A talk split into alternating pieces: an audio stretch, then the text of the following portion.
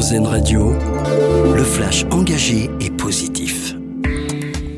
Bonjour à tous. La proposition de loi Bien vieillir adoptée hier en première lecture à l'Assemblée nationale.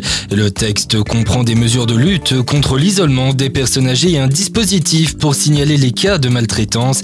Il vise aussi à faciliter le travail au quotidien des aides à domicile via une carte professionnelle. Le gouvernement veut aussi obliger les EHPAD privés à consacrer une part de leurs bénéfices à l'amélioration du bien-être de leurs résidents.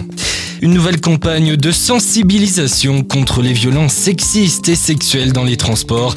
Elle est lancée aujourd'hui à la gare de Paris-Saint-Lazare en présence de la première ministre Elisabeth Borne.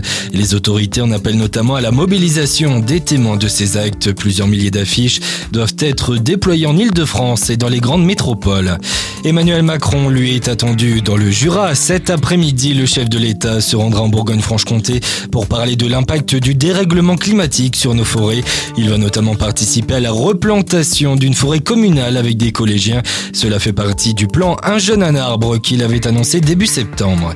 Dans le reste de votre actualité aujourd'hui, le retour de la neige en altitude dans le pays. Certaines stations ont déjà accueilli les premiers skieurs le week-end dernier, d'autres ouvriront dans les prochains jours.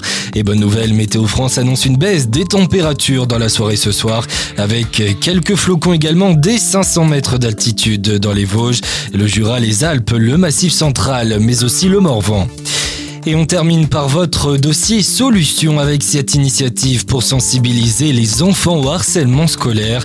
Elle a été lancée début novembre par l'association Asmae fondée par Sœur Emmanuel qui s'est donné 40 jours pour sensibiliser 5000 élèves de primaire, collège et lycée de 27 établissements du pays dans le cadre de son Yala Tour. L'opération se poursuit jusqu'au 15 décembre prochain. Toutes les infos et le podcast sont à retrouver sur notre site erzen.fr. Bonne journée à l'écoute d'Erzen Radio. C'était le flash engagé et positif, une exclusivité RZN Radio.